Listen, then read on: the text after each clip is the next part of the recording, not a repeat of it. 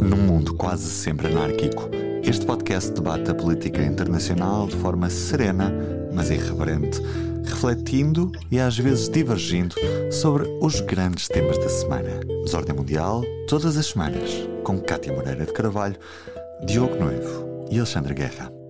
Sejam bem-vindos ao Desordem Mundial. A 17 de dezembro de 2010, um jovem vendedor ambulante de frutas e vegetais chamado Mohamed Bouazizi imolou-se na cidade de Sidi Bouazi, na Tunísia. Este ato de desespero converteu-se em símbolo de resistência ao regime autoritário e cleptocrático do então presidente Ben Ali. Desemprego, falta de oportunidades, estagnação política e a inexistência de direitos e liberdades fundamentais foram algumas das bandeiras agitadas nas ruas de Sidi Bouazi e que rapidamente alastraram ao resto do país. Depois, a contestação galgou as fronteiras da Tunísia, espalhando-se pelos demais países do norte da África e do Médio Oriente, ainda que com diferentes graus de intensidade e assumindo reivindicações próprias de cada território. Estava iniciado o processo que ficou conhecido como Primavera Árabe. No Egito caiu Hosni Mubarak. Já a Líbia colapsou assim que Muammar Gaddafi deixou de controlar o poder. Na Síria, os protestos evoluíram para uma espécie de guerra civil potenciada pelo envolvimento de Estados terceiros, como a Rússia, e pelo envolvimento de organizações terroristas como a Al-Qaeda e o Estado Islâmico. Já em Marrocos e na Argélia, apenas se verificaram ténues e tímidos sinais de liberalização política, reformas mais ou menos avulsas sem grande significado. Isto é, o balanço da chamada Primavera Árabe foi dispar e pouco animador. Mesmo o Egito, que conseguiu eleger de forma democrática um governo, acabou por ser palco de um golpe de Estado militar que instalou no poder o general Assisi, que ainda hoje controla o país com pulso de ferro no meio das expectativas goradas, do entusiasmo que pouco transformou, sobrava a Tunísia. Era o berço da Primavera Árabe e o único país que avançava num processo de transição para um Estado de Direito Democrático o caminho não, não esteve isento de precalços. Muitas das estruturas cleptocráticas e corruptas da ditadura continuaram a funcionar, faltavam elites políticas livres do peso da ditadura e o terrorismo da Al-Qaeda e de outras organizações empenhou-se em criar um clima de medo e de caos que debilitasse as jovens instituições democráticas da Tunísia. Ainda assim, apesar de todas as dificuldades, o país avançava. Este trajeto de êxito inverteu-se em julho de 2021. O presidente demitiu o primeiro-ministro, suspendeu o parlamento e assumiu todos os poderes executivos. Foi uma espécie de golpe de Estado constitucional. Agora, o país voltou às urnas e é disto que vamos falar neste episódio. Estamos sem a Cátia de Carvalho, mas estamos com o Alexandre Guerra. Olá, Alexandre. Antes de irmos à Tunísia, vamos ao nosso Ordem ou Desordem. Olá, Diogo, vamos sim, vamos embora. Ordem ou Desordem, Alexandre, o que é que, o que, é que traz esta semana? Eu trago um tema uh, que eu penso que é da maior importância, uh, desordem, e vou falar do mecanismo de recuperação e resiliência uhum. que tem cerca de dois anos, portanto foi aprovado há cerca de dois anos. Uh, Trata-se de um instrumento que está integrado, enfim, num conceito mais alargado chamado Next Generation European Union. A União Europeia continua a, a, a complicar uh, todas essas estruturas, mas efetivamente vamos nos concentrar aqui neste mecanismo. Isto é um mecanismo inédito, portanto, é um mecanismo que basicamente traduz num apoio financeiro através de dois meios, de empréstimos e subvenções, que foi aprovado há dois anos, muito para dar resposta à crise provocada pela, pela pandemia, mas não só. Trata-se de um pacote na totalidade de mais de 720 mil milhões de euros, portanto, onde cerca de 385 mil milhões é em forma de empréstimo e 338 mil milhões é em forma de subvenção, ou seja, a título perdido, portanto, dinheiro a fundo perdido. E isto, de facto, foi apresentado com, enfim, com grande entusiasmo por parte da União Europeia, por parte da Comissão Europeia, por parte dos europeus, Portugal foi dos primeiros países a ver o seu plano, digamos, aprovado há cerca de um ano, aliás, com um grande entusiasmo do nosso Primeiro-Ministro, mas a verdade é que começam a aparecer e surgir notícias de que o, este mecanismo a nível europeu está com muito atraso, ou pelo menos está com grandes dificuldades de aplicação. É preciso ver que este mecanismo tem, uma, enfim, tem um prazo que recua até fevereiro de 2020, projetos a fevereiro de 2020, e tem que estar concluído até 31 de dezembro de 2026. É um prazo muito curto, na verdade, para um plano com esta dimensão que tem uma componente de reformas e de projetos. E o problema aqui, uh, e eu já falei uh, aqui, falamos aqui a propósito da Cimeira Luso-Espanhola, uh, no início de novembro, que uma das grandes notícias que tinha sido essa cimeira, à margem dessa cimeira, tinha sido até comunicada pelo Pedro Sánchez, onde é ele verdade. tinha informado que havia a possibilidade de Portugal e Espanha irem pedir à Comissão Europeia um adiamento de, do plano, de, portanto, do mecanismo, portanto, da aplicação, da execução deste mecanismo, ou deste PRR, digamos assim, como é conhecido em Portugal. Ninguém ligou essa, essa, essa, essa, essa declaração do Sánchez, eu achei muito estranho, e agora, recentemente, um, a Reuters, no dia 16 de janeiro, tem um take muito importante, onde de facto vem uh, enfatizar e sublinhar aquilo que começam a ser os atrasos do, da aplicação deste mecanismo a nível europeu. Aliás, nesse take é citado um dos ministros dos estrangeiros europeus, eu penso que seja os checos, não me recordo, onde ele próprio diz que, é, que, que está em cima da mesa, mas é muito complicado, uh, em termos de unanimidade, conseguir um consenso para se alargar o prazo. De qualquer forma, é preciso ver que o objetivo inicial era que até ao final de 2022 cerca de 70% dos objetivos estivessem cumpridos a nível europeu. Neste momento não chegará a 20%, para ter uma ideia. E uh, Portugal aparece no, no, grupo dos países mais atrasados na aplicação deste PRR. Não sei porquê, mas, mas não estou surpreendido. Portugal e Roménia são países que estão destacados pela negativa e a Espanha também, neste momento, está uh, a querer uh, um adiamento. E eu trago isto porque, neste take da Reuters, há uma declaração muito importante da nossa Ministra da Presidência, Marina Verde Silva, que é a área que tem, digamos, uma grande responsabilidade na aplicação do PRR em Portugal, onde ela diz claramente, e cito, que o governo, ela diz, um porta-voz do seu Ministério, que se vai fazer uma reavaliação dos objetivos portanto, fim de citação, e incluindo, abre citação, uma revisão do período de execução. Extraordinariamente, esta notícia passou completamente ao lado de toda a gente. Ou seja, no fundo, o governo português está. Ah, e é dito também que vão, vão se iniciar as negociações, portanto, no, no próximo mês, portanto, mês de fevereiro. Ou seja, claramente está em cima da mesa uma, a intenção do governo português em adiar objetivos e, e período de execução do PRR. Só para ter uma ideia, segundo o documento que está disponibilizado uh, pelo, pelo governo português, portanto, com data 18 de janeiro deste ano, neste momento, naquilo que Portugal tem, foi atribuído a Portugal um pacote de 13,9 mil milhões para subvenções, portanto, a fundo perdido, e 2,7 mil milhões a título de empréstimo. A maioria destes projetos, cerca de 38%, é para, com objetivo para alterações climáticas e 22% para transição digital. Qual é que é a questão? Até o momento, até, portanto, até 18 de janeiro, portanto, que é o último documento que é atualizado, só chegou, só foram pagos 9% destes valores, portanto, para os beneficiários. Portanto, 9%. E julgo não estar enganado que boa parte desses 9% são direcionados ao Estado. são beneficiários diretos e indiretos, não consegues perceber bem quem, mas pronto, acredito, admito que sim. Portanto, estamos a falar de dinheiro que chegou às, aos beneficiários, uh, podem ser beneficiários diretos, indiretos ou intermediários, 9%. Portanto, de acordo com o documento, 18 de janeiro, pode ser consultado por toda a gente, pelo governo português.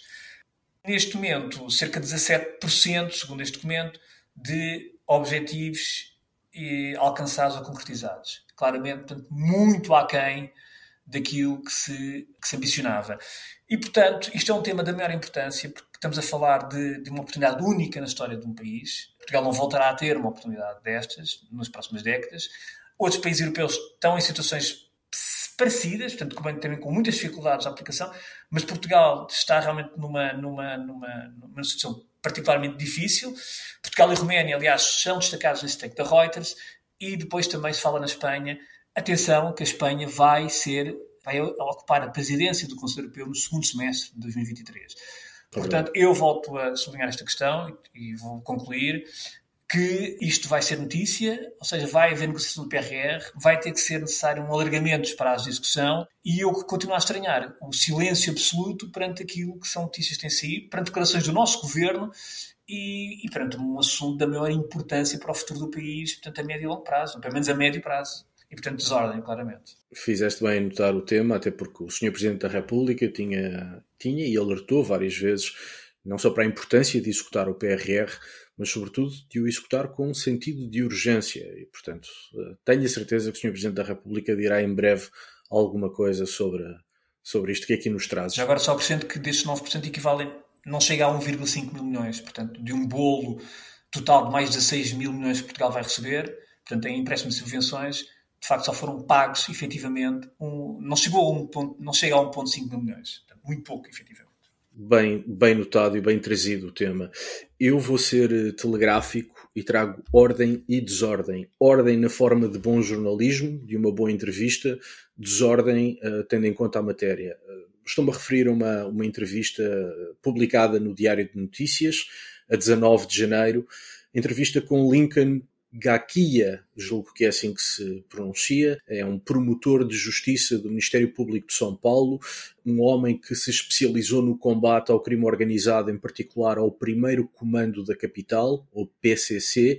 O primeiro comando da capital é uma, uma organização criminosa brasileira, uma das maiores, se não a maior da América do Sul, e que começa a, a instalar-se em, em Portugal. Este promotor de justiça do Ministério Público não só conta um bocadinho a história do que é esta organização, da sua importância, de como nasce em 93, eh, mas conta-nos sobretudo que as raízes que está a ganhar em Portugal não começarão necessariamente pela violência, esta é uma organização especialmente violenta, mas sim pelo branqueamento de capitais e pela, enfim, criação de redes de tráfico no nosso país a pensar, evidentemente, na Europa. São várias as notícias que têm saído sobre o papel que Portugal desempenha no tráfico europeu de estupefacientes.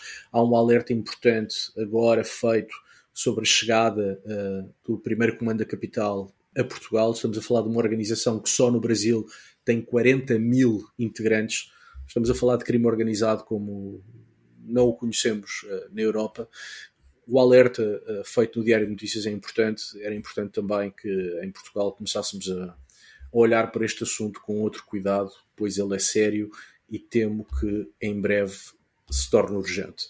E também me já agora Diogo também me trazido, eu, eu vi, vi, vi, essa entrevista, vi, aliás, acho que fez manchete do próprio DN, se não estou em erro. Sim, é uma entrevista da Valentina Marcelino de 19. Exatamente, Sim, do trabalho, e mais uma vez um alerta muito importante e, e, e muito preocupante, na verdade.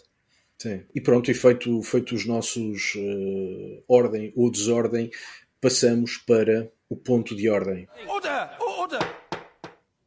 Vamos então falar da Tunísia. A 25 de julho, o presidente Kais Saied emitiu uma declaração de emergência admitir o primeiro-ministro a suspender o trabalho do Parlamento por 30 dias, depois acabou por ser dissolvido, e assumindo todo o poder executivo e mais tarde assumindo também o poder legislativo, o que significa que o presidente ficou com poder para uh, governar por decreto. Foi um auto, autogolpe ou um golpe constitucional porque o presidente da Tunísia evocou o artigo 80 da Constituição, Constituição de 2014, portanto posterior à Primavera Árabe, Constituição uh, democrática da Tunísia, e isto acontece no momento em que a Tunísia tinha três crises diferentes, mas que se relacionavam.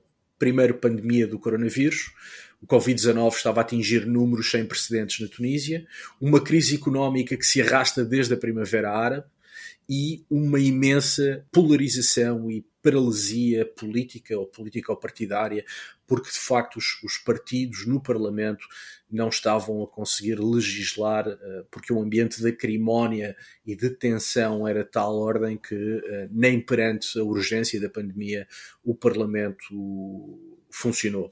E portanto o presidente Sayed, embora falando na Constituição, violou-a, porque a Constituição disse que ele tinha que falar com o chefe de governo e com o presidente do Parlamento antes de os demitir, coisa que ele não fez. Mas o que é facto é que faz uma espécie de golpe de Estado constitucional. Há um conjunto de episódios depois e a Tunísia foi agora no final do ano passado à primeira volta das legislativas e no final deste mês de janeiro de 2023 terá a segunda volta. Dia 29, certo prevista para dia 29 de janeiro, é verdade. Alexandre, sobre isto. Só, só queria acrescentar, disseste muito bem 25 de julho, mas para os nossos ouvintes ficarem mais eh, portanto, esclarecidos, de 2021. De 2021, sim. Eu disse isso no início uh, do episódio, agora esqueci-me, 25 de julho de 2021, eu, certo? Eu, havendo muita coisa para dizer e, e quero dizer, eu só... Eu, é, fazendo agora a ponta ainda com o que tu disseste, no, no início, eu não... Fazendo aqui uma pequena autopromoção, espero que os nossos ouvintes, enfim, desculpem aqui este ato de vaidade. Eu vou só ler aqui isto, que eu, escrevi, depois já digo em, em que altura. Os líderes ocidentais, numa euforia cega e desmedida, abraçaram aquilo que consideravam ser uma espécie de primavera árabe esquecendo-se do realismo político e ignorando todos os ensinamentos históricos dos povos. De uma forma ingênua, a opinião pública na Europa e nos Estados Unidos foi atrás e pensou que tudo ia ser como na Tunísia, como as pessoas, com as pessoas a virem eh, pacificamente para a rua e exigir a queda dos seus ditadores, e a chamar entusiasticamente por democracia ao som de cânticos e de vidas ao exército. Uma história bonita, mas longe da dura realidade do Médio Oriente e do Maghreb. A verdade é que no Egito já tinham surgido alguns sinais preocupantes de que esta febre revolucionária repentina podia acabar para alguém. É então na Líbia que estava um verdadeiro processo revolucionário e reacionário e com tudo o que isso acarreta. Para quem ainda não tenha reparado, a NATO está com um verdadeiro problema em mãos e não sabe como resolvê-lo. Na Síria, os contornos ameaçam ser ainda mais sangrentos, começando a vislumbrar situações aterradoras. Eu escrevi isto a 15 de março de maio de 2011. Portanto, basicamente cinco meses, seis meses depois do, do vendedor tunisino ser autoimolado, portanto, uh, que foi em dezembro de 2010, e quando a, a, Tunísia, ainda, como tu há pouco referiste, ainda parecia estar, uh, enfim, bem encaminhada na sua revolução de Jasmine, não é? Como também ficou conhecida, essa revolução pela flor, que, pela planta, não sei se é uma flor, se é uma planta, perdemos, é uma flor. flor. E portanto a Tunísia nesta altura ainda era um, ainda era um exemplo de, de, uma transição e de uma evolução, de uma revolução que podia realmente, enfim, fazer sonhar outras, outras coisas. Quer dizer, eu nesta altura, em 2011, também via a Tunísia como uh, um processo mais, bastante diferenciado dos, dos outros países e do, que, é e, do, e do que se perspectivava.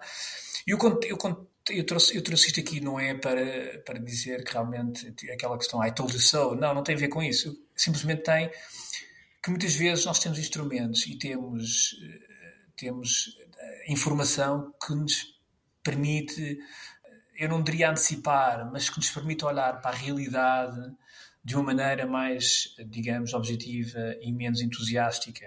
Eu sou um realista, portanto, da escola realista das, das internacionais, portanto, tenho também uma atitude cínica perante estas questões e tenho aquele dilema que é eu prefiro ter a estabilidade uh, e o mínimo, digamos, de, de ordem e o mínimo possível de abertura do que ter do que não ter nada.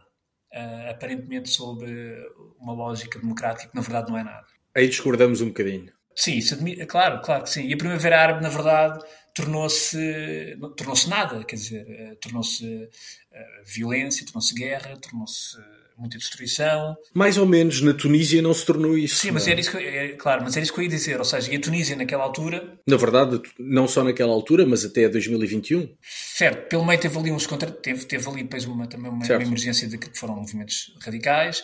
Mas para dizer o quê? Que efetivamente a Tunísia, como eu digo aqui, a Tunísia estava, seguia um caminho diferente. Porque também tinha um passado diferente. É verdade. Apesar de tudo. É Ou seja, uh, sendo um passado autoritário, que a Tunísia tinha, e que, tinha, e que, teve, que até então teve, teve dois, apenas dois presidentes, que foi o, Sim, o Abi Bourguiba e o Ben Ali. O Ben Ali, Sim.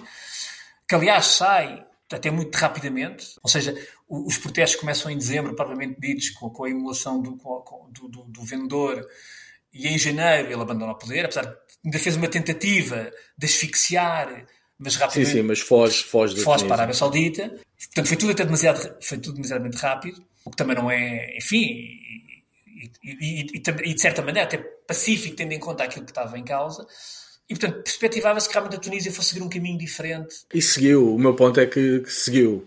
Temos agora é uma espécie de precalço maior nessa história de êxito. Não é? Sim. Agora, a minha questão é, eu quando digo, eu quando digo é que muitas vezes nós temos que olhar para dos povos e, e perceber que, que, a história dos povos, das lideranças, não é, nem sempre é aquilo que nós ambicionamos, mas é aquilo que é possível. E, por exemplo, olhamos para o Iraque. Quer dizer, nós olhamos para o Iraque Hoje em dia nós podemos ver, compensou a intervenção no Iraque daquela maneira? Eu, eu digo claramente que não compensou. Provavelmente haveria outras formas de fazer, em termos, naquilo que é política internacional, naquilo que é o cinismo realista, provavelmente haveria outras formas de lidar com o americano e com Saddam com menos sangue e com menos estabilização e provavelmente com condições para que a médio e longo prazo uh, se conseguisse uma saída diferente. Eu aí distingo um bocadinho o Iraque da, da Primavera Árabe. O meu ponto sobre a Primavera Árabe, e, e, e concordando contigo, uh, na Síria, leitura, na leitura pouco pouco animada que tu fazes, eu também faço, mas comecei logo na altura da Primavera Árabe por discordar do conceito. Sim. Nunca existiu uma Primavera Árabe. Sim, sim. Nós tivemos, de facto, mimetismo de protestos em vários países, mas em cada país, cada país tinha as suas causas próprias, tinha os seus argumentos próprios, o seu passado o seu próprio funcionamento. Uhum. A Líbia começou a ter protestos logo a seguir à Tunísia, mas a Líbia era um país completamente diferente, nem sequer era um Estado. A Líbia não era um Estado funcional. Todo o poder estava concentrado em Muammar Gaddafi e assim que Gaddafi sai do poder, aquilo colapsa tudo. Na Tunísia, não. A Tunísia fica sem o seu presidente e continua a funcionar como país eh, do ponto de vista administrativo, de segurança de fronteiras. Sim, e o PIB continua a crescer, atenção. E continua a crescer qualquer coisa, e portanto, Sim. mas isso também tem a ver com o passado da Tunísia, como uhum. dizias, o Habib Bourguiba, o fundador da Tunísia, era claramente um autocrata, não era, a Tunísia não era uma democracia, mas é verdade que o Habib Bourguiba foi muito inspirado pelo republicanismo Sim. francês, e então a Tunísia torna-se o primeiro país tanto no contexto árabe como no contexto africano, a dar um conjunto de direitos às mulheres, não certo, só de certo. votar, mas de solicitar o divórcio, de criar uma empresa. Sim, sim, e não só o próprio Bourguiba teve o cuidado de afastar aquilo que fossem tentações radicais, portanto, não, certo, mas, mas a, a, par, a par disso, tu tiveste outras ditaduras seculares no mundo uhum. árabe uhum. que não tiveram este cuidado Sim ia dizer de criar uma sociedade civil. O Bourguiba também não quis criar uma sociedade civil, mas pelo menos a tradição republicana, laica, secular Sim. francesa teve ali algum efeito que acabou por criar uma, uma sociedade civil. E portanto nisso a Tunísia, a Tunísia era diferente. E também o trajeto foi diferente, as coisas estavam a correr Sim. bem, com percalços, basta pensarmos no que foi a transição para a democracia, quer em Portugal, quer em Espanha. Uhum. Também não foram transições lineares, também houve percalços, avanços e recuos a Tunísia estava a ter um trajeto em, em tudo semelhante, e de facto em 2001 temos este volte-face grande, com, com a ação do, do presidente a dissolver o parlamento, a admitir o governo e a concentrar o poder em si, mas há aqui um lado nesta história que é o lado que me parece curioso da Tunísia e, e que abre a conversa um bocadinho mais, que é o seguinte. O que leva aos protestos na Tunísia da chamada Primavera Árabe, e aqui vou usar a palavra ou a expressão Primavera Árabe por facilidade de discurso, é a crise económica, Economia. é a ausência de mobilidade social, é o facto de haver uma clique, uma elite que toma conta de tudo na economia e na política. Ora, quando o atual presidente decidiu dissolver o Parlamento e demitir o governo, boa parte da sociedade tunisina apoiou isto. E parte da razão, e, e, e ouvindo aquilo que foi dito uh, uh, por um conjunto de, de, enfim, de intervenientes na, no espaço público tunisino, o que eles dizem é que a democracia chegou estava a dar os seus primeiros passos, mas a crise económica mantinha-se. Ou seja, a democracia não deu de comer às pessoas. Os problemas económicos mantiveram-se, o desemprego uh, juvenil, com algumas oscilações, manteve-se. A abertura da economia, a abertura de oportunidades, continua a ser em grande medida uma miragem ou seja, construiu-se e, e deram-se passos muito importantes na construção de uma democracia, mas essa democracia não deu de comer às pessoas. E, portanto, quando tens um presidente que em, em julho de 2021 demite de forma unilateral o governo, dissolve o parlamento, ainda para mais teve um conjunto de ações para controlar a imprensa, etc. Boa parte da população aceitou isto placidamente, convencida ou, ou, acreditar nas promessas do, certo, certo, do presidente certo. de investimento económico, etc. Isto não é uma, uma invenção uh, ou uma particularidade da Tunísia. Se nós olharmos aqui ao lado para a Espanha, para os anos 20, em que chega ao poder um, um ditador chamado Primo de Rivera, Primo de Rivera dá um golpe de Estado popular. Ele chega ao poder uh, sob os aplausos de boa parte da sociedade espanhola, porque prometia ordem e prometia desenvolvimento.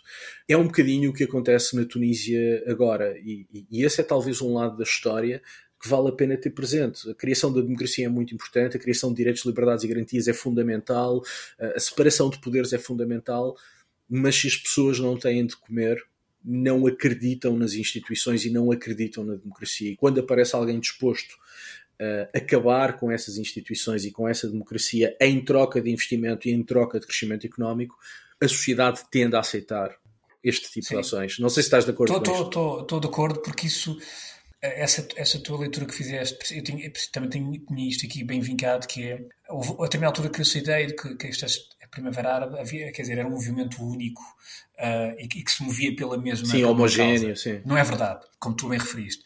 No caso do tunisino, por exemplo, as questões económicas estão muito evidentes na, na origem. Sim, de mobilidade social, economia e mobilidade Mas social. As, as questões económicas puriduras, quer dizer, o emprego, os ordenados. E se olharmos para a história, eu, na altura também, eh, quando surgiu portanto, a Primavera Árabe, e, ouviu-se muito que era uma, estávamos perante uma onda inédita da sociedade, das sociedades eh, árabes ou muçulmanas do Maghreb e do Médio Oriente que estão a acordar e despertar e as redes sociais. Bem, nós temos que realmente olhar para a história, porque senão estamos sempre perante coisas novas ou coisas inéditas e na verdade não são sempre inéditas. E na altura eu lembro perfeitamente de estudar vários especialistas e, e, e olhar um bocadinho para a história. Mas, por exemplo, já em 1919, aliás, estes, estes povos, populações têm uma tradição até muito contestatária e muito rua. Já em 1919, já a seguir, logo a seguir à Primeira Guerra Mundial e, e, naquela, naquela euforia dos 14 pontos do Woodrow Wilson e daquela ideia do pacifismo, houve um, houve um, um movimento de contágio, por exemplo, que se alargou a países como a Tunísia, o Egito ou a Líbia, onde de facto e, e, com diferentes e com diferentes com diferentes causas, portanto, ou seja, havia diferentes reivindicações nesses movimentos. Mas já antes, por exemplo, em 1848, também uma, uma espécie de contágio daquilo que eram as ideias revolucionárias europeias, houve também uma série de movimentos de rua, protestos populares, por exemplo, em Marrocos, em Oman, mas também com razões diferentes. Ou seja, e aquilo que olhamos para a Primavera Árabe, onde muitos especialistas na altura e comentadores estamos perante uma coisa inédita, lá está, às vezes, às vezes depois é mais a emoção a falar do que propriamente a razão na análise aos fenómenos. E na verdade não havia nada de novo naquilo que era a contestação de rua. E nem sequer Sim. havia um movimento único, eh, uma onda única, como tu há pouco disseste. Aliás, é interessante. Eu tu, gosto... tu, vês, tu vês, desculpa interromper tu vês isso bem na, na comparação Tunísia-Líbia. Na Tunísia, como, como dissemos já, eram questões económicas, de mobilidade social, de falta de direitos, liberdades e garantias, porque estamos a falar de uma sociedade bastante europeizada num conjunto sim. de aspectos. Sim. No caso da Líbia, os protestos são enfim, uma cópia quase daquilo que estava a suceder na Tunísia, mas uma das primeiras causas foi a Cirenaica, que é uma província na Líbia, Sim. uma província oriental da Líbia, eh, que já há muitos anos, desde os anos 40, que queria a independência e que se queixava de não receber investimento público uh, por parte de Trípoli. Portanto, a Primavera Árabe na Líbia, entre outras causas, teve causas de separatismo regional também. Sim coisa que não se verificava na Tunísia. E, portanto, nós na altura, ou houve quem na altura chamasse Primavera Árabe tudo, eu percebo, uh, uh, do ponto de vista da discussão pública é mais fácil arranjar um nome comum uh, para aqueles protestos. Agora, nós não podemos esquecer que, apesar de, de, de, da similitude de protesto e deles acontecerem ao mesmo tempo, havia ali causas diferentes. Sim, claro. Mesmo no Egito, quer dizer, no próprio Exatamente. Yemen, na Síria, são tudo causas Exatamente. diferentes. Eh, Se nisto estamos de acordo, vamos discordar na outra parte em que tu disseste que não havia nada inédito. Mas é espera, é só, te queria, só te queria dizer uma coisa, só, só, na questão da economia. Eu gosto sempre de analisar também um bocadinho aquilo que é o crescimento económico, também para se perceber, sobretudo a nível PIB per capita. E de facto a Tunísia tem crescido desde, desde a sua independência até, até agora com exceção de um ano, 2010. Ou seja, quem for ao gráfico de crescimento do FMI ou do Banco Mundial, agora não, estou, não, estou, não tenho, não consigo precisar. Sim, mas Alexandre, 2010 há precisamente é esse... uma quebra na... Esse crescimento não resolveu os problemas de fundo. Isso é certo, mas o que Ou eu seja, digo, mas é tu, o que eu a digo... democratização da economia, as pessoas terem acesso à economia, a economia continua a estar nas mãos eh, claro, mais ou menos claro. das elites de sempre. Sim, mas aqui o desemprego juvenil continua certo. a ser um problema. Certo, mas pronto, de facto, o teu fato de per capita, de facto houve. Certo bem pouco, um pouco, mas houve realmente um, um enriquecimento gradual da população tunisina, por, por, pouco que seja. Mas no ano 2010, tu tens uma queda abrupta do PIB ah, per capita. Ou seja, e que, e que, repara, e, as, e as, as, manifestações, o desespero desse vendedor surge em dezembro de 2010. Ou seja, certo. e isso é muito interessante. Depois o PIB volta a crescer per capita, depois desce em 2019 com a pandemia, naturalmente, e agora está novamente a crescer. Pronto, era só essa nota que eu queria. Que eu queria... Por, por isso é que eu há pouco disse que não era só a economia, mas mobilidade social, Sim. porque o, o, problema da Tunísia uh, e de outros países é que é mais ou menos indiferente saber se a economia cresce ou não, porque a economia não chega a toda a população. Há um conjunto de circuitos de poder mais ou menos endogâmicos que fazem com que a economia não seja democrática e, portanto, as pessoas continuam a ter problemas graves de caristia, uh, de mobilidade social, de, de desemprego juvenil.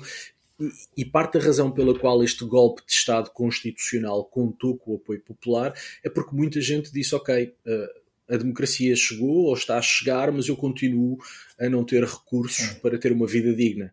E, portanto, esse, esse é parte do problema. Mas voltando atrás à parte do, do inédito, disseste que não houve nada de inédito. É verdade, muitas das coisas não são propriamente Não, eu não disse inéditas. não, não, não houve nada, mas pelo menos é ou, ou questão, pouca coisa. Aquela ideia de que Sim. é novo vistas das manifestações de rua, não, de facto não, não, não, não é. Não, isso não é de todo. Agora, na Tunísia aconteceu uma coisa inédita que gerou muito debate na Primavera Árabe, que entretanto praticamente desapareceu, que era o risco de chegarem ao poder partidos islamistas. Na Tunísia havia e há um partido chamado Ennahda, que é um, é um partido que nasce como uma espécie de filial da Irmandade Muçulmana na Tunísia. Uh, o líder do Ennahda é um histórico do islamismo, o Rashid Ghanouchi. Uhum. Um, e toda a gente dizia: bom, se estes tipos chegarem ao poder, vão tomar conta do Estado, vão implementar a Sharia e isto nunca mais vamos a eleições. Bom, o Ennahda ganhou eleições, assumiu funções executivas, eleições a seguir perdeu eleições, saiu do poder. Uhum. Portanto, provou-se que há partidos islamistas que podem participar no jogo político democrático, cumprindo as normas e cumprindo uh, o próprio funcionamento uh, uh, da lei, não é? Mas é interessante, Diogo, que estás a falar nessa questão. Porque, de facto, aí eu acho que há uma especificidade da Tunísia, quando comparando com outros países do Maghreb e até do Médio Oriente.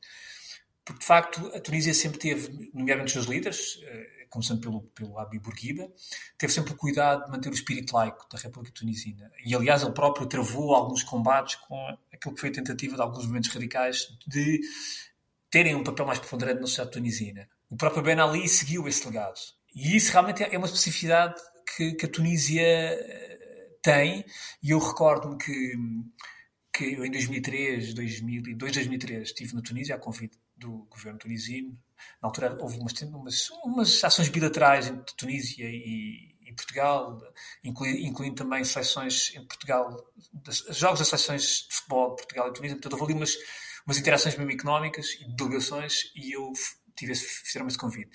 E uma das coisas que eu, que eu percebi, que me diziam, é que, e, e que via que realmente era um, era um cartão de visita dos próprios, das próprias autoridades e membros governamentais, era dizerem que a Tunísia era o país mais europeizado país mais europeu do Maghreb e do Médio Oriente. Portanto, eles tinham gosto em dizer isso e tinham orgulho e, portanto, uh, e isso também eu acho que contribuiu para aquele percurso que tu disseste e tu tens referido bem a seguir à Primavera Árabe, de facto, ter feito um caminho diferente e, de, da Tunísia realmente ter tido um caminho diferente de todos os outros. Não, isso, isso é verdade, esse, esse, passado esse legado é importante, mas há uma coisa curiosa, e voltando um bocadinho ao islamismo, que quer o, o, o Bourguiba, quer o Ben Ali, oprimiram todos os partidos sim, sim. islamistas, tratando-os como se fossem organizações terroristas. E, portanto, nem um nem outro fizeram diferença entre um partido islamista e uma organização jihadista. Todos eram terroristas. Ora, há quem diga que opressão leva à radicalização. E o que nós vemos na Tunísia é um partido, o Ennahda, oprimido durante muito tempo, aliás, boa parte da sua liderança viveu no exílio na Europa, e que essa opressão não levou à radicalização do partido. O partido Ennahda uhum. volta à Tunísia, o Rashid Ghanouchi, já não me lembro se estava em França exilado, não me recordo, sei que estava alguns na Europa. Ele regressa à Tunísia depois da Primavera Árabe e a primeira coisa que diz é somos um partido islamista, continuaremos a ser um partido islamista, mas não vamos implementar a Sharia, não vamos tocar nos direitos das mulheres, e assim foi. O partido é eleito, chega a ter funções governativas, não fez nada uh, daquilo que muito se temia na Sim. Europa, e depois, quando perdeu eleições, saiu do poder tranquilamente, fazendo uma transição de poder normal. E, portanto, a Tunísia Sim. tem este lado inédito em que nos mostra que há um partido com estas características que tanto medo colocava na Europa, que consegue exercer o poder de uma forma no normal. E eu acho que isto é uma chamada de atenção para que é importante distinguir o que é um partido islamista, uhum. de inspiração islamista, e o que é uma organização terrorista. Claro, São coisas claro. diferentes. São coisas diferentes. E, e ainda pegando nessas, nessa, na, na, questão da, daquilo que é a sociedade tunisina, o facto também do papel da mulher, que sempre foi teve sempre um papel muito forte na sociedade tunisina e, e, o próprio governo fazia questão de, de, enfatizar esse facto, ou seja, o papel que a mulher tem no tunisino, na sociedade tunisina é um papel único, por exemplo, quando comparado com outros países do Maghreb, ou do Médio Oriente, ou outros países, quer dizer, árabes, uh, e também, por exemplo, o papel também de alguns sindicatos onde, onde, havia, onde havia e há, onde sempre houve essa liberdade sindical, mesmo debaixo dos regimes de Bourguiba e de Ben Ali, sendo regimes autocráticos, e isso também criou alguma solidez cívica e social, enfim, que, que, que depois também uh, ajudou a sustentar, uh, digamos, esse caráter mais, enfim, como é que é de explicar, mais ordeiro naquilo que depois foi o seu percurso, mesmo perante momentos em que uh, partidos uh, islamistas ou, ou, ou algum, alguns momentos mais, digamos, uh, disruptivos, nunca, nunca meteram em causa, apesar de tudo, a essência daquilo que é a sociedade tunisina, não é? Portanto... Mas vamos pegar nessa, nesse caráter cívico para olhar para os resultados eleitorais de duas eleições em particular e olhar um bocadinho para o futuro. Há duas eleições que eu acho que são importantes. A primeira é de julho de 2022, isto é, um ano após o golpe de Estado constitucional, que é precisamente um referendo a uma nova Constituição. Essa nova Constituição, que sai da mão do presidente Kais uh, Sayed, essa nova Constituição foi levada a referendo, o texto foi feito em duas semanas, o que é um tempo recorde. A Constituição anterior, a de 2014, demorou três anos a ser feita. Esta que foi levada a referendo em 2022 fez em duas semanas. Bom, ela foi aprovada com 94% dos votos, uhum. mas só 30% dos eleitores é que foram às urnas. Portanto, uma participação eleitoral muito baixa. E depois chegamos às eleições legislativas, há aqui um ponto que importa fazer. As legislativas na Tunísia, houve também uma alteração à lei eleitoral e as legislativas passaram a ser em duas voltas. A primeira volta é a que acontece no final de 2022, só 11% dos tunisinos foram às urnas. 11%. É a segunda menor participação eleitoral já registada em todo Exatamente. o mundo desde 1945. Creio que a, a, participação eleitoral mais baixa, o recorde, pertence à Jamaica em 1983, que apenas compareceram às urnas 2,7% dos eleitores. Uh, na Tunísia foram 11%. E, portanto, a participação eleitoral uh, bate recordes no país e, e quase bate recorde uh, mundial. É claro, estamos a falar, como tu dizias há pouco, de um país com tradição cívica, com alguma sociedade civil, mas é chamado às urnas para aprovar uma nova Constituição. 30% vão às urnas, é chamado a legislativas. 11% Sim, vão às aqui urnas. há um efeito também de boicote. Ou seja, isso pode não significar necessariamente que há um desinteresse, que a sociedade tunisina de repente tornou-se uma sociedade desinteressada nos seus desígnios, quer dizer, nos, nos seus destinos. Ou seja, tem havido uma reação àquilo que tem sido a posição do próprio presidente tunisino. E os partidos, que, na base de, de, daquilo que, do projeto político poder do presidente tunisino, do atual presidente tunisino e da, da, Constituição que foi agora aprovada, claramente há um, um objetivo de menorizar o papel dos partidos. Uh, aliás, há um objetivo de menorizar o papel da própria Assembleia e do próprio Governo, porque esta, esta reforma constitucional o que fez, basicamente, é reforçar o papel do Presidente, o Presidente ganha poderes, por exemplo, na, nomeação, na, na demissão de, de, ministros, que não tinha, por exemplo, escolhe o Primeiro-Ministro, por exemplo, os, os líderes, os, os, membros do Supremo Tribunal ou do, do, do, Tribunal de Justiça, não sei qual é o nome exato, mas é a instância, digamos, de cúpula. Acho que é o Conselho Superior de Poder Judicial. Neste momento é o Presidente que os nomeia, e antes era a Assembleia e vários órgãos. Portanto, houve aqui, a, Assembleia diminuiu o número de, de, de deputados, Portanto, houve aqui uma série de alterações onde o objetivo é também menorizar portanto, as forças partidárias. E isto é também um boicote dos próprios partidos perante aquilo que, que começa a ser evidente. Não é? E esta reforma também tem uma coisa interessante, eu não sei se tu reparaste, que é, pela primeira vez, o fator religioso é, é enfatizado nesta reforma constitucional. E isso é algo, é algo novo. Isso é algo novo. Sim, isso já se tinha falado na anterior, na anterior Constituição, na Constituição de 2014, parece que o tema volta agora, mas, mas sim, voltando sim. à baixa participação eleitoral, de facto, o boicote dos partidos é uma das razões que explica a, a, a, baixa participação eleitoral. Depois há uma outra coisa que me pareceu muito, muito curiosa, é que a nova lei eleitoral diz que os partidos podem apresentar candidatos mas os candidatos têm de se apresentar a título individual sem ostentar a marca dos partidos. O que significa para uma parte importante do eleitorado, uma parte importante do eleitorado não conhecia os candidatos sequer. Como é normal, as pessoas estavam habituadas a votar claro. em marcas uh, de partidos porque antigamente na Tunísia, antes da nova lei eleitoral, era um sistema proporcional, relativamente semelhante ao que existe em Portugal, agora é de círculos uninominais, em que os partidos são simplesmente retirados da equação. E, portanto, as pessoas, ao desaparecerem as marcas partidárias e ao mudarem de um sistema proporcional para um sistema de círculos uninominais, perderam um bocadinho a noção de quem eram os candidatos e do que é que eles um, representavam. Há depois uma outra razão que é o facto do presidente não estar no boletim de voto, nem sequer por interposta pessoa. Ou seja, nestas legislativas não havia oportunidade de protestar contra o presidente porque o presidente eh, controlou o sistema e a partir do momento em que o controlou já não tem necessidade de participar nele, já não tem necessidade de se apresentar a eleições.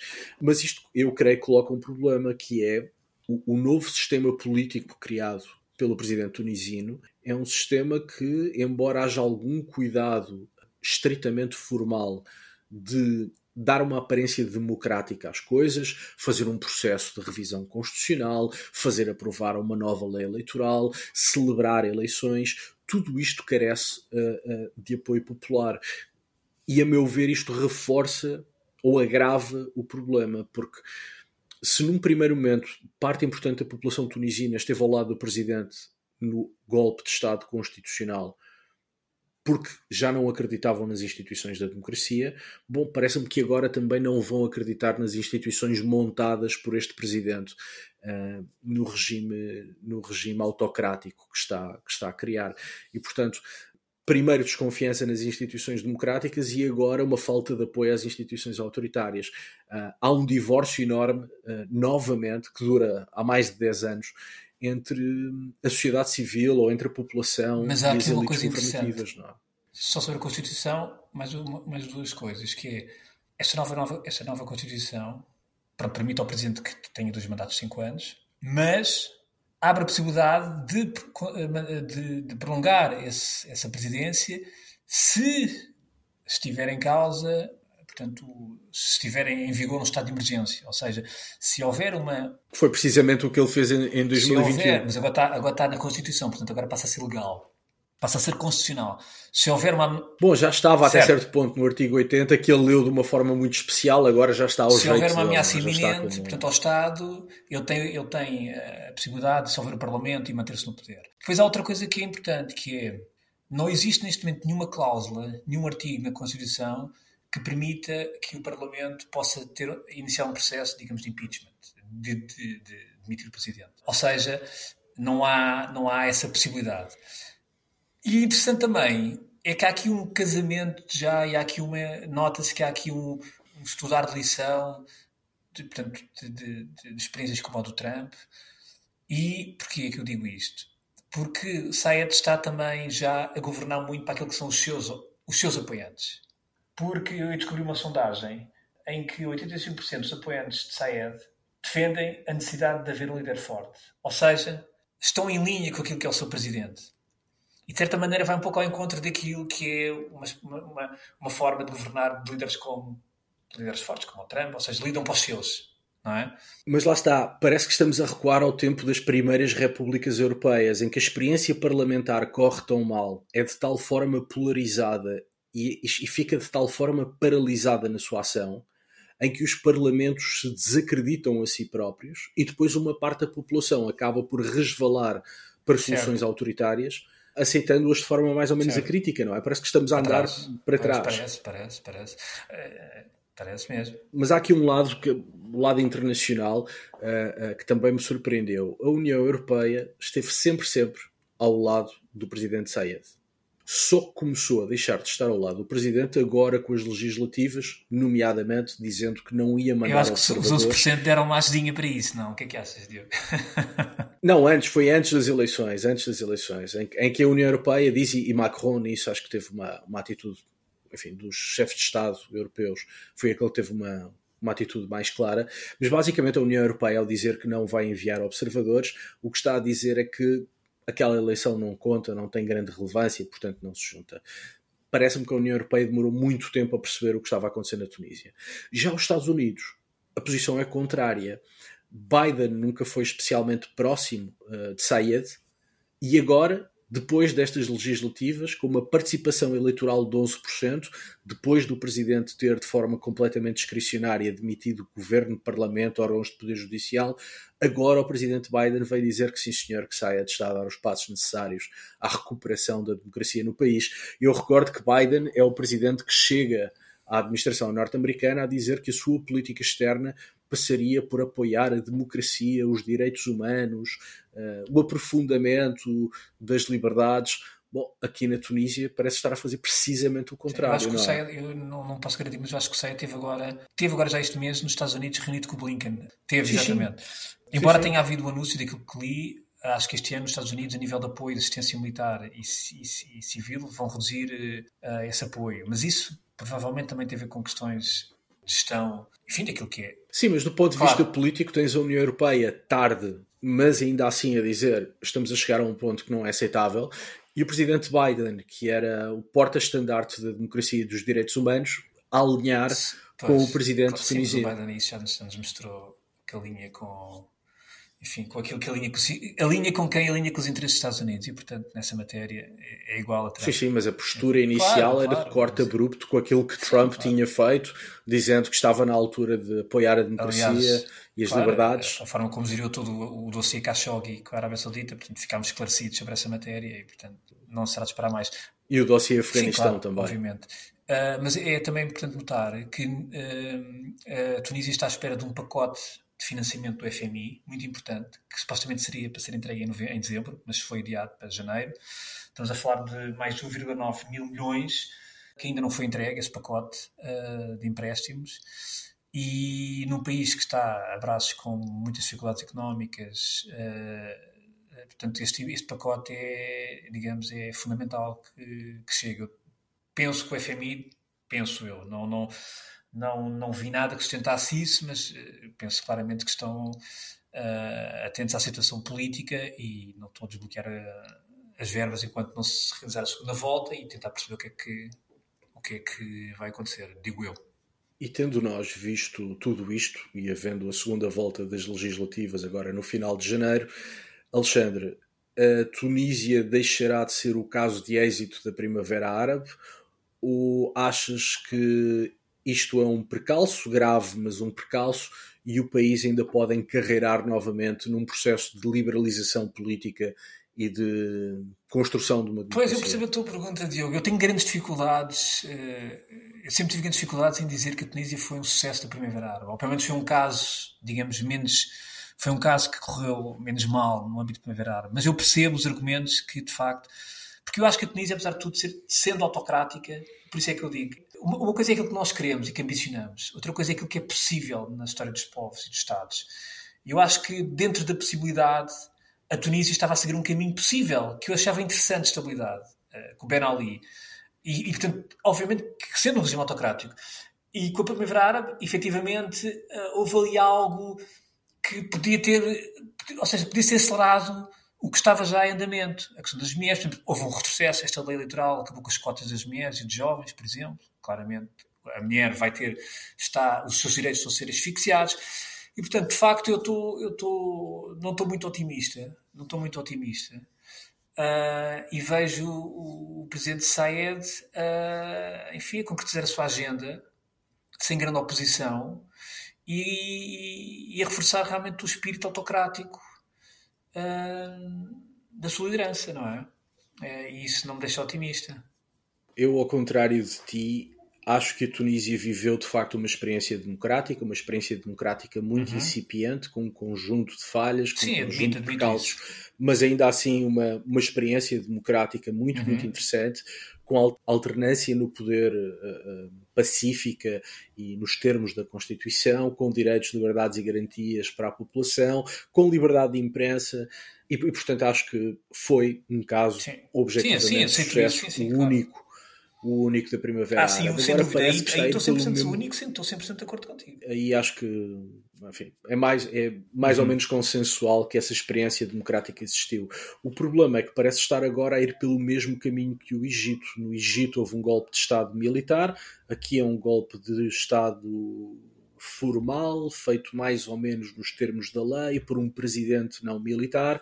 Uh, mas parece haver esse, esse retrocesso. Esse retrocesso. Mas precisamente por causa do caráter uh, uh, de existir uma sociedade civil na Tunísia, de haver aquele passado uhum. do qual nós falámos, parece-me também que a Tunísia não vai entregar os pontos, ou a sociedade tunisina não vai entregar os pontos tão facilmente. Não estou a dizer que amanhã vamos ter uma grande manifestação, provavelmente não, não teremos, até porque a capacidade das forças de segurança hoje para oprimirem manifestações é muito maior uh, do que era antes do, do atual presidente assumir funções. Mas creio que a instabilidade na Tunísia vai ser constante. Ou seja, o regresso da ditadura ou o regresso do autoritarismo não se vai traduzir em estabilidade. Mas repara, tu agora, se eu te perguntasse, Diogo, qual é o país mais estável do Maghreb, do Norte da África? Se calhar fazia Marrocos. Pois, é? estabilidade seria provavelmente Exatamente. Marrocos. Uma autocracia, de certa maneira, não?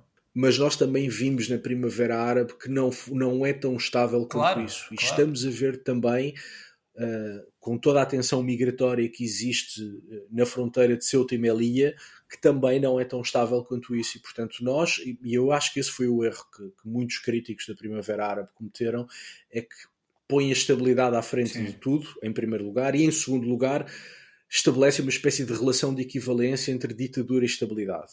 Ora, nós vimos que ditadura e regime autoritário não é sinónimo de estabilidade, não é de todo sinónimo de estabilidade. Eu acho que a Tunísia, se de facto continuar neste caminho em direção ao, ao autoritarismo, não creio que o resultado vá ser, vá ser estabilidade. Mas vamos, vamos ficar atentos ao tema uh, que nos interessa muito e com isto passamos para o Sem Fronteiras. Sem Fronteiras, Alexandre Guerra, que sugestões ou sugestão nos trazes? Olha, eu trago um livro, uma novidade editorial uh, no mercado português, do Luís Paixão Martins. Luís Paixão Martins é consultor de comunicação. Uh, para quem não conhece, foi e é, uh, enfim, eu diria o, o maior comunicação, o maior consultor de comunicação em Portugal, sobretudo na área da comunicação política.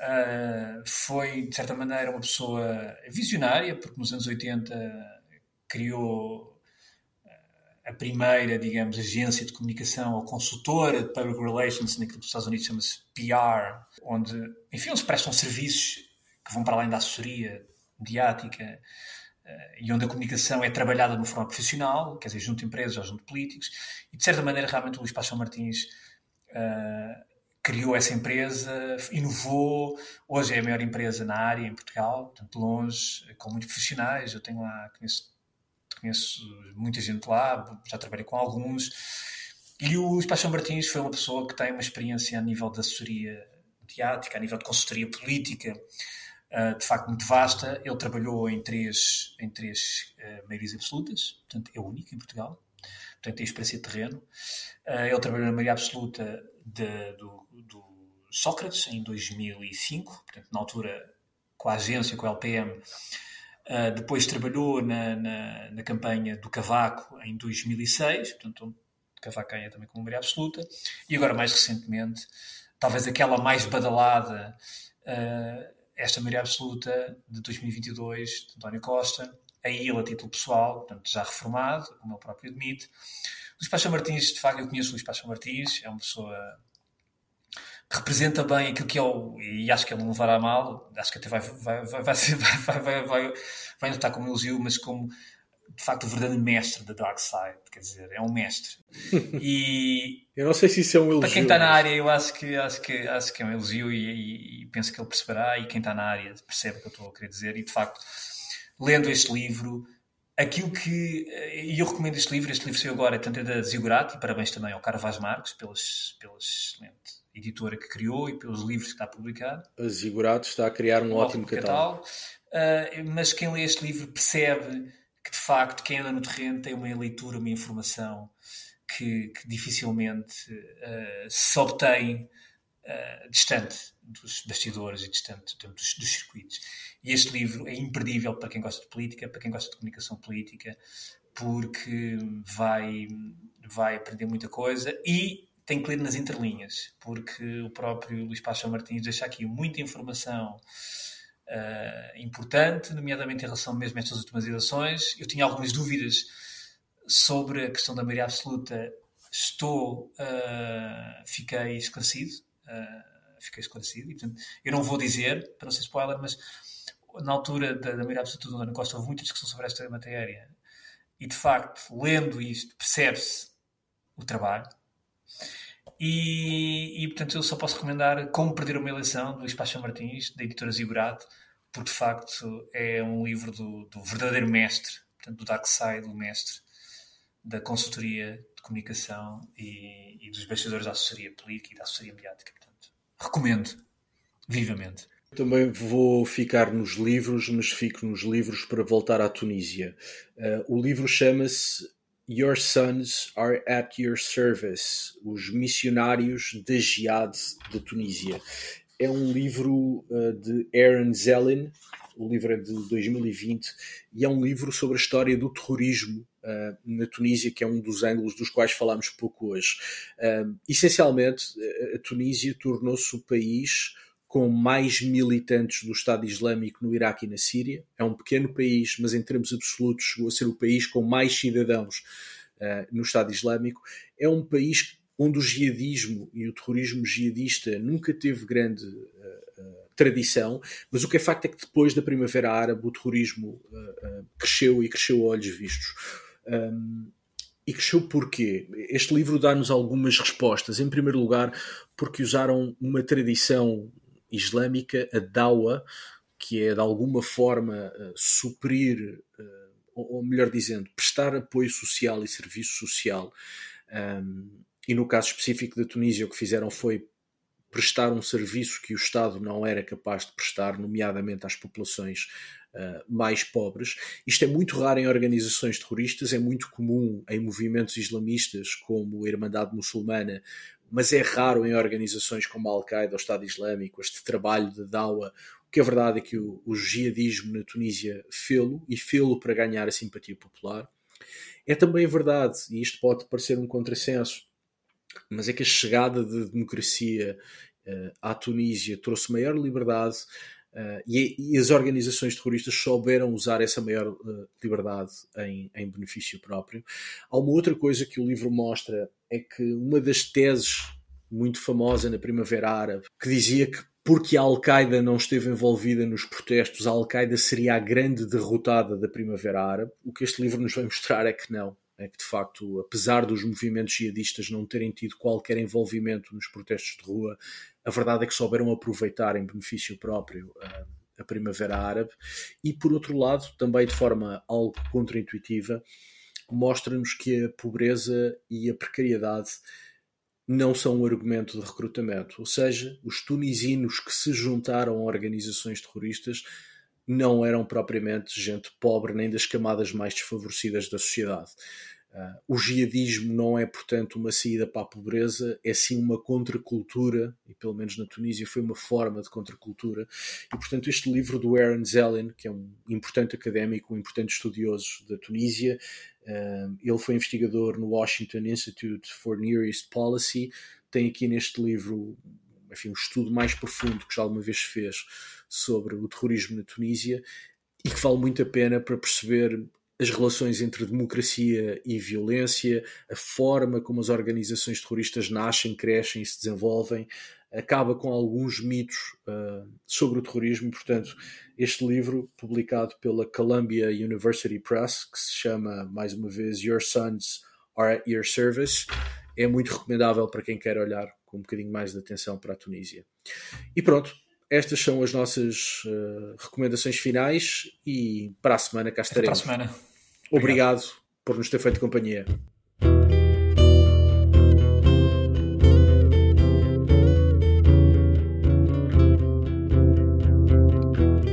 Pode voltar a ouvir este e conhecer novos episódios em público.pt e na sua aplicação para podcasts. O público fica no ouvido.